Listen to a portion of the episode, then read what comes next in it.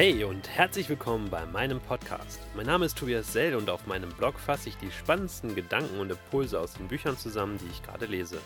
Für diejenigen unter euch, die so etwas lieber am Auto hören, habe ich diesen Podcast erstellt. Viel Spaß!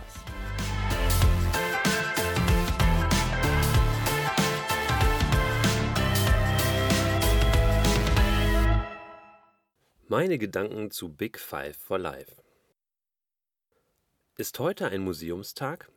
Diese Frage bekommt John von Thomas DeRail, einem fiktiven Unternehmer, im Buch Big Five for Life gestellt. Die Idee hinter dieser Frage?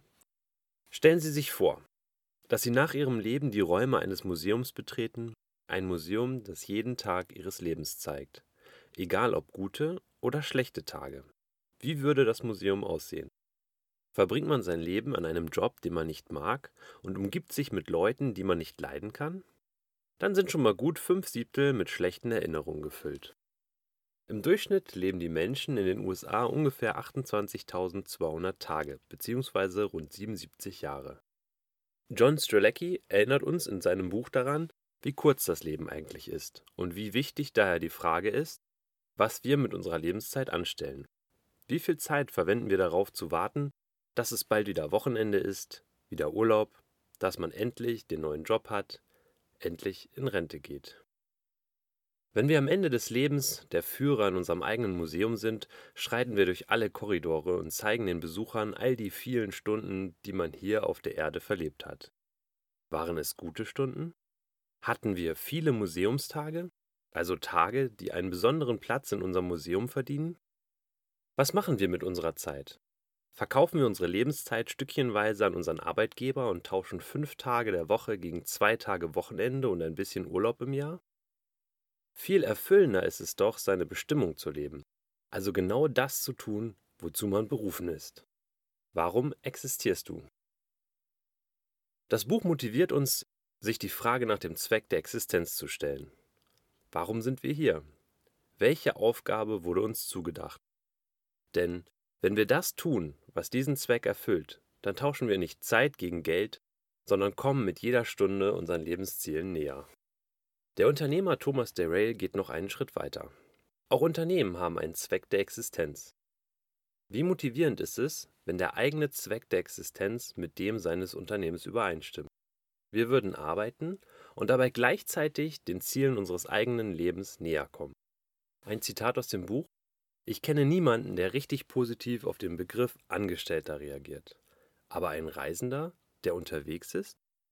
Welche Vision steht über deinem Leben? Über den Zweck der Existenz kommt John schließlich zu den Big Five for Life, den fünf Dingen, die wir tun, sehen oder erleben möchten, bevor wir sterben. Wenn wir diese definieren, können wir am Ende unseres Lebens stolz zurückblicken und hoffentlich sagen, ja, ich habe mein Leben gelebt. Ich habe meine Big Five abgehakt. Diese Big Five lassen sich nicht nur auf uns, sondern auch auf Produkte, Unternehmen oder Gemeinschaften übertragen. Welche fünf Dinge sollen erreicht werden, damit etwas erfolgreich ist? Diese fünf Dinge stehen im Einklang mit dem Zweck der Existenz. Und wie motivierend ist es, wenn wir durch unsere Arbeitsstelle die Möglichkeit bekommen, unsere Big Five zu erreichen. Thomas DeRail geht in seinen Unternehmen so weit, dass jeder Mitarbeiter seine Big Five offen kommuniziert und nur Mitarbeiter eingestellt werden, deren Ziele auch im Kontext des Unternehmens erreicht werden können. Ein spannender Gedanke. Mir persönlich fehlen bei manchen Berufen noch die Ansätze, aber ich kenne auch noch nicht so viele Big Fives. Es wäre spannend, wenn es für jeden Job jemanden gibt, der seine Berufung an dieser Stelle erfüllen kann. Aus eigenen Erfahrungen weiß ich, wie groß der Unterschied zwischen der Motivation ist, wenn man für etwas arbeitet, für das man brennt, und der, wenn man nur seine Arbeit macht und auf das Gehalt wartet. Es ist eine ganz andere Lebensqualität, wenn man sich im Floh befindet, als wenn man in der kompletten Überforderung oder Unterforderung ist. Thomas DeRay behauptet von seinen Unternehmen, dass es keine Fälle von Burnout gibt. Leider ist es nur ein fiktives Unternehmen, aber ich bin davon überzeugt, dass es so sein könnte, wenn jeder an seinen eigenen Zweck der Existenz arbeiten kann und sich dauerhaft in einem Flow-Zustand befindet. Denn das motiviert und erfüllt ungemein. Sich als Unternehmer vorzunehmen, die Mitarbeiter derartig in ihren persönlichen Zielen zu unterstützen, finde ich inspirierend. John Strzelecki führt in seinem Buch auch die wirtschaftlichen Vorteile eines solchen Vorgehens auf. Zum einen arbeiten die motivierten Mitarbeiter, wie bereits erwähnt, viel produktiver. Aber auch die Fluktuationsrate im Unternehmen sollte deutlich niedriger ausfallen. Wenn Mitarbeiter das Unternehmen verlassen und neue eingestellt werden, entstehen unglaubliche Kosten.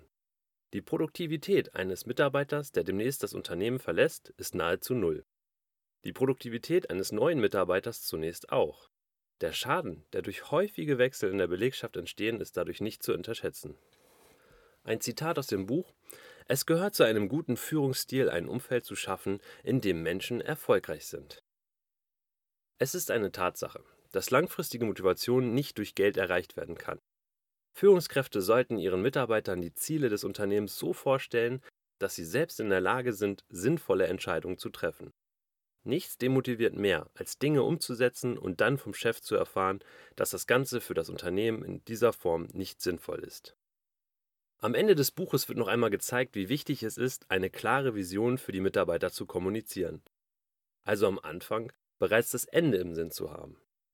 Wäre es nicht schön, wenn das Museum am Ende unseres Lebens nicht nur aus den spannenden Wochenenden besteht, sondern wenn wir jeden einzelnen Tag als Museumstag gelebt haben?